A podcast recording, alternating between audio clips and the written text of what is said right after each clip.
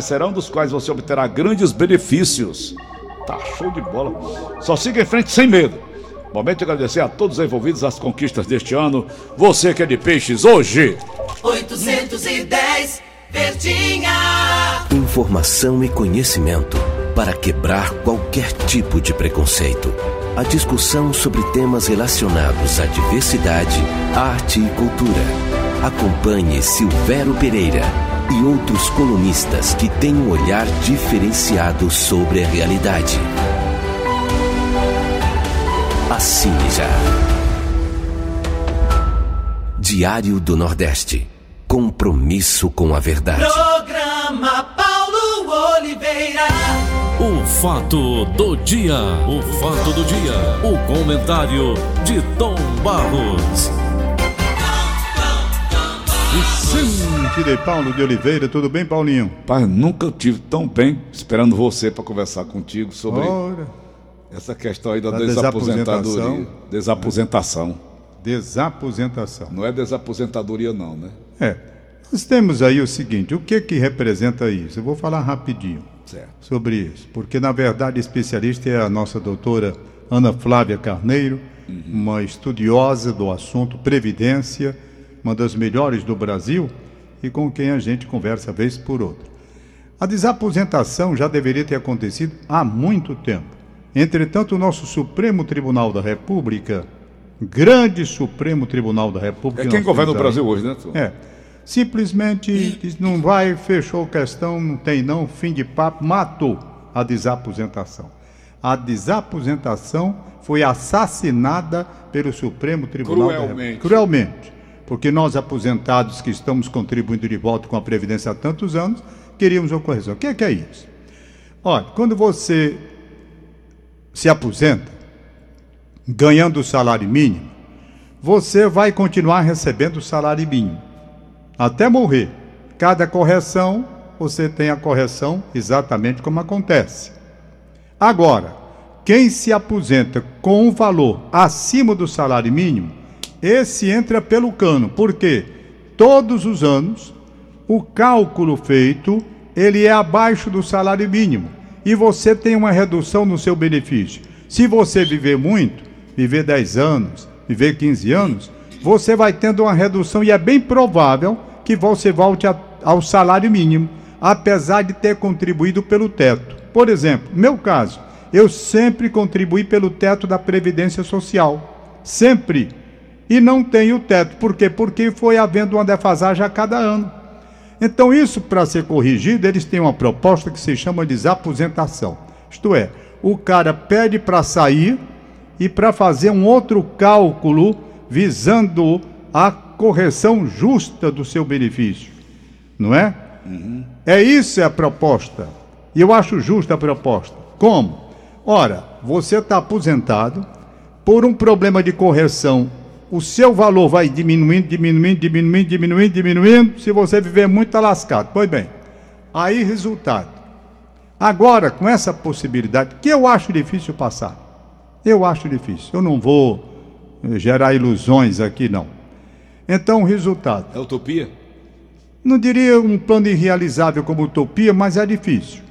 É difícil. Então vamos lá. Você pede para sair e pede um outro cálculo baseado em quê? Naquilo que você contribuiu a mais durante os anos que você trabalhou. Se você passa 10 anos, eu tô com 20 anos, rapaz. Eu tô com 20 anos de contribuição de aposentadoria que eu tenho. Tá entendendo? E descontando todo mês. Descontando todo mês. Se eu pego esse dinheiro e boto numa poupança ou boto numa previdência privada, quanto era que eu tinha com 20 anos? Entretanto, o meu benefício está sendo reduzido todos os anos. Aí, se a desaposentação passar, eu vou pedir o quê? Eu vou pedir para fazer um outro cálculo, baseado em cima de quê? Em cima daquilo que eu também contribuí, o acréscimo de 20 anos de contribuição. Eu não acredito que isso passe, não, porque a minha desilusão com o Brasil é muito grande, extremamente grande. A reforma da Previdência, que deveria ter examinado essa questão, passou porque os nossos queridos e belos parlamentares não tiveram a coragem de introduzir aquilo que seria o quê? um ganho justo para o aposentado que vem tendo o seu benefício reduzido a cada um, a cada ano, ele que recebe acima do salário. Por quê? Porque a Previdência não quer onerar. Ela disse que vai à falência, ela disse que fecha, ela diz isso, e todo brasileiro acreditou porque houve uma campanha patrocinada pelo governo, inclusive dita aqui no seu programa por você, dizendo que era uma maravilha a reforma da Previdência. Não é? Então tá aí o que vai resultar. Não acredito que passe, não. Quero apenas para Eu acredito, Tom. Eu discordo de você. Eu não acredito mais em nada, não. Ô Tom, eu recebi semana passada, até passei para você, de um cliente nosso, uma matéria dando conta dos, da roubalheira feita dentro da Petrobras. Uma roubalheira que pode chegar, ou já chegou, não sei, eu, eu não prestei muita atenção na- na- na- nas cifras, 1 trilhão e 380 bilhões de reais. Mas como é que se roubou tanto de uma empresa como a Petrobras e nós temos que pagar essa, essa conta, Tom? Bom, eu vi a matéria que você me mandou. A princípio foi o presidente da Petrobras, General Luna. General Luna. Ele explicando que houve uma roub- roubalheira na Petrobras, que a Petrobras tal. Roubalheira. Houve. Houve a roubalheira na Petrobras. Ele disse lá na matéria, a roubalheira praticada pelo Partido dos Trabalhadores enquanto esteve no comando do Brasil. Fato real. Perfeito? Não é fake. Não. Então tá lá. Agora vamos ao que interessa. Sim. Então a empresa é assaltada, roubada por quem estava no comando do país. Perfeito? Para recuperar a empresa, para recuperar a empresa, isto é, voltar à saúde da empresa, eles praticaram uma política onde quem se lascou foi o povo que não tinha roubado coisa nenhuma, entrou pelo cano. Hoje, com essa política que está aí, a empresa está outra vez, e ele se orgulha disso, fortalecida. Os seus acionistas meteram boa grana no bolso, espetáculo, espetáculo, muito bem. A empresa está aos olhos do mundo outra vez regenerada, outra vez pronta. Sim, e quem é que está pagando a conta? Quem não roubou, que fomos nós. Os brasileiros pagando esse preço de gasolina insuportável. Então é muito interessante para o governo. Ele anunciou: olha, a empresa agora está pai d'égua. Sim, no rabo de quem foi colocada aí a conta? Nosso. Nosso. Um Sem preço custo. de gasolina em Crateus ontem estava sete reais, eu não sei quanto lá. Terra do meu pai.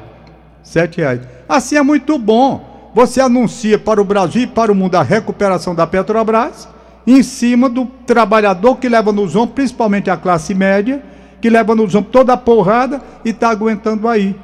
Não é? Pagar a roubalheira Então, a roubalheira. Qual, se- qual seria a solução? Meu amigo, a solução era trazer todo o dinheiro de volta de quem roubou Pronto. e não tacar o pau em cima de combustível, fazendo a dolarização e simplesmente o preço do mercado internacional para deixar a Petrobras beleza, com saúde financeira, e os brasileiros pagando o rombo que não foi feito por ele. Ô Tom, qual a dolarização do petróleo, da gasolina nossa, por exemplo? O carioquinha, aquele pãozinho pequenininho que você compra, vai incidir sobre ele, não vai? Tudo vai, rapaz. Quando mexe com a parte de combustível, vai ter uma pontazinha que sobra lá, vai com tudo, né? Vai com tudo. É generalizado. Mas é isso mesmo. Olha, ontem o mundo ouviu a esquerda assumir o comando do Chile. Bem aqui pertinho. Comando do Chile, um jovem de 35 anos de O idade. cara só tem 35 anos. 35 anos de idade. Boris, não é o nome dele, Boris. É. É Gabriel, Gabriel Boris, que é- se escreve Boric, É. não é? Mas a pronúncia é Boris, que estava lá. É. Então, é, essa situação, O Chile, que é um país Chile. bem equilibrado. pois é, Sabia? o projeto dele, o projeto dele é uma coisa muito interessante. Qual é? Eu vou ler aqui para você. Gabriel Boric, 35 anos de idade, esquerdista, presidente do Chile eleito. É. E por quê? Como é que estava o Chile? Tom? Tava ruim? Tava, Tava mal? ruim, havia, houve muitos A protestos, Argentina né? também estava muito mal. Pois é, então, pior ainda. então a situação é essa. Se não vai legal, então a coisa começa Muda. muda. Então vamos ver aqui o projeto. Se não tá legal, muda, porra. É. Tá legal, tem que mudar. Então vamos lá. Qual é o programa que ele está prometendo e que a oposição diz que é muito difícil ele realizar? Muito difícil. Entre as principais propostas econômicas: reformar o criticado sistema de pensões. Pensões, essas nossas aqui. Nossa pensão que nós Que é estamos criticando. falamos, falamos agora há né? pouco. Falamos agora há pouco. Uma nova reforma tributária. Uma Que reforma não foi feita aqui no Brasil. para elevar em até 8% o PIB em 6 a 8 anos.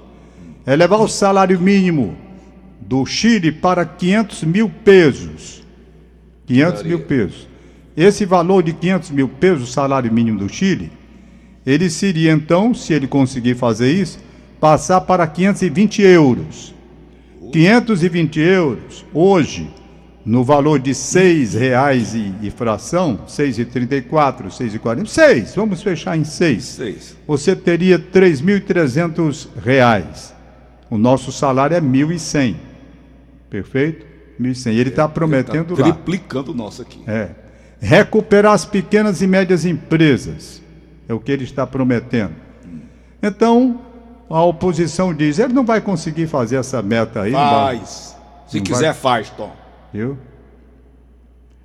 Entre as medidas mais importantes de seu programa de governo está também aplicar um imposto patrimonial que afetaria apenas 11 mil pessoas, ou seja, 1,0 1, não, 0,1% da população, com a intenção de aumentar vírgula 1,5% o PIB do seu país.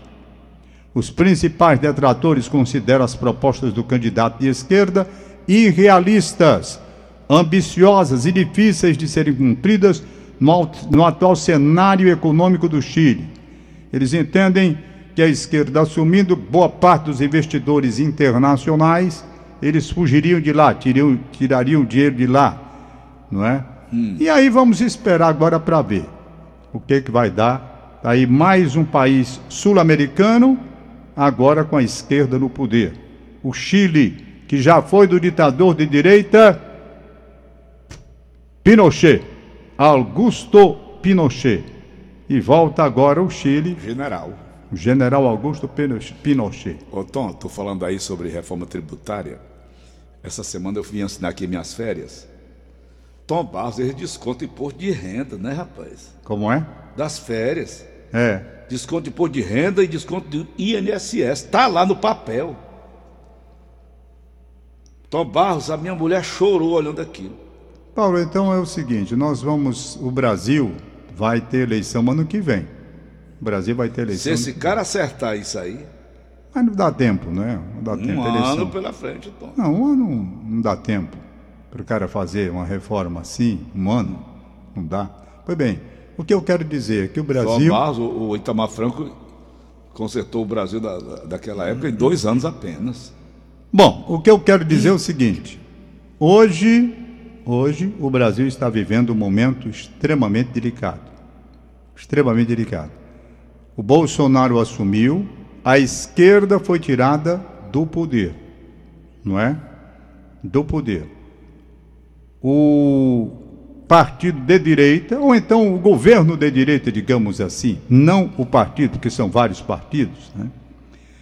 O governo de direita, governo de direita, teve, portanto, a oportunidade de fazer as correções de rumo que dizia que faria na época da eleição, quando a esquerda foi afastada por diversas denúncias de corrupção, inclusive essa da Petrobras, problemas, primeiramente com a Dilma Rousseff naquele caso das pedaladas, e por aí vai. BNDES. Aí a pergunta é: o Brasil melhorou ou piorou? A vida do trabalhador, que é quem segura, melhorou ou piorou? A vida da classe média melhorou ou piorou? É o que vai ser julgado. Não tenho nenhuma dúvida disso. É o que vai ser julgado. Reformas aconteceram. Reforma no trabalho, reforma na previdência. Isso melhorou ou piorou a vida do brasileiro? É o que vai ser julgado na próxima eleição. É o que vai ser julgado. Aí vamos ter os candidatos. Lula volta ou não volta? Ele acusado com o PT de ter feito um governo de corrupção e o caso da Petrobras é, é colocado como emblemático aí. Não é? É Perfeito? pilastra da, da corrupção. Pois é. Volta o governo do- de esquerda ou não volta? É uma indagação que está no ar. É uma indagação que está no ar. Perfeito? Vamos ver como as coisas vão ser conduzidas até lá. Vamos ver.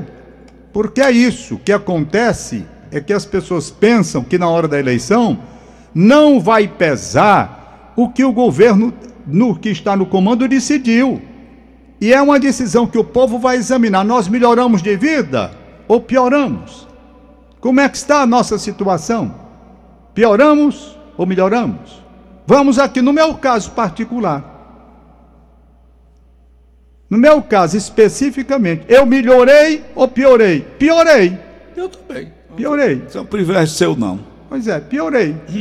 Então, gente, é o que vai ser julgado. E o que eu venho dizendo aqui todo santo dia. Olha, esta política que está aí, que foi adotada, que mexe com os combustíveis, isso derruba qualquer presidente em qualquer lugar do mundo. Porque gera, como você disse, uma consequência de o pãozinho que você vai comprar, tá lá o aumento. E você não percebe e tá. sim. A caristia que está acontecendo neste país é um absurdo. É um absurdo. Então, gente, aí o que está acontecendo, vejam, pois, o que está acontecendo nos países vizinhos nossos, onde há um Fronteiras. grau de insatisfação. Então, resultado, vamos aguardar com muita expectativa o que vem por aí, estudando, não é? Porque o que foi feito realmente não trouxe a satisfação para o povo brasileiro, como o povo De brasileiro uma queria. forma geral, né? Tom? De uma forma geral. De uma forma geral. Há um descontentamento. Ok. Vamos aos papéis. Papéis de Agradecer ao Ivens Dias Branco Júnior, Hum. que continua com a mesma atitude do pai, com o mesmo modelo Uhum. de atenção, de cordialidade, de sentimentos bons para com os amigos. Meu abraço à família toda. Né, porque E não é só também- para conosco, não. Não, Eu estive não é numa conosco. reunião sexta-feira Não, não. com o Idomar Citoc. que Isso. mandou- Ele disse que reformou o aviãozinho dele, quer dar uma volta com você. É, E, de repente, chega lá na mesa quem? Amarílio Macedo, né? Seu admirador. Roberto Macedo, irmão dele. isso. Uma turma maravilhosa, tomando um vinhozinho no shoppingzinho que tem aqui na Padre Antônio Tomás. Então, Tom Barros, o nome do Ives ventilou. Do jeito que eles mandam esses mimos para nós, eles Claro. todos os amigos, Claro, né, os bicho? amigos, é uma forma de tratar, é dele, É ficou, dele, e né? eles continuaram dando sequência ao mesmo, ao mesmo modelo. A Dona Consuelo Dias Branco também tem aquela... Uhum. São do mesmo A jeito. Uhum. família toda, não é? Então, meu abraço à Graça Dias Branco, à Regina, ao Cláudio, ao Marcos, Uhum. Certo. ao Iven Júnior. É gente que não acaba mais, né? Então. Acertei todos ou está faltando alguém? Hum. Hein, Graça, Regina, Paulinho? Cláudio, Marcão, Marcos, Uhum. Iven Júnior. pronto. Tá- E tá- Dona Consuelo, que é a matriarca, né, Tom? Pois é. Obrigado, Sebastião gente. Figueiredo e Cleocimar na cidade de 2000, 47 anos de casamento. Tem alguma coisa, Morreu. Paulinho? Morreu? Tem mais nada, não? Nada, morreu. Sebastião Figueiredo, um abraço. Cleocimar, um abraço. É brincadeira nossa. 47 anos de casamento, ainda tem um bocado de coisa. De de casa zerou. Ai, meu Deus. Desculpa aí, Sebastião. Gavilã, papai, o Gavilão foi um verdadeiro Papai Noel. Passou lá em casa ontem, era presente que Não, não, jogador. acabava mais. O ex-jogador de futebol, Gavilã. Vive bem, engenheiro, né? Padaria ali, não era na. Não, aqui dali é o Celso Gavião, você está confundindo. O Gavilã é engenheiro. É o Gavilão. É, o Gavilão, Celso grande Gavilã, Gavilão. engenheiro. Tá certo, gente muito boa. Pracinha da Gentilândia, as árvores estão caindo. A gente fala com quem para mandar podar? No cupim. Rapaz, porque eu vou dizer, caiu um tronco em cima de uma Eu Kombi. tô pedindo há um- mais, de três meses o negócio pra ajeitar a rua, um trecho de rua, um, um quarteirão de rua lá no Crio, Francisco Calaço. Até hoje eu tô de língua seca, deu até tosse em mim. Paulo Oliveira, caiu um tronco de árvore da- de mangueira em cima da Kombi do rapaz chegou para trabalhar na Feira Livre, aquela pracinha da Feira Livre. Sabe, hein? Caiu o tronco, é o segundo que cai. Então eu tô pedindo aqui o pessoal para dar uma volta lá, porque é o segundo. Um caiu naquela praça do skate, quase que pega um, um- um- um Regional 4. Dá uma olhada lá, porque os troncos estão caindo. Ontem partiu lá uma Kombi no meio. E um rapaz estava no, no, no, no skate. Rapaz, não é brincadeira, não. Tu é doido, Então, Regional 4, atenção, ali na Feira Livre. As árvores precisam ser podadas, tem árvore caindo. Tchau. Valeu. Acabamos de apresentar. O fato do dia. O fato do dia. O comentário de Tom Barros. Uma história não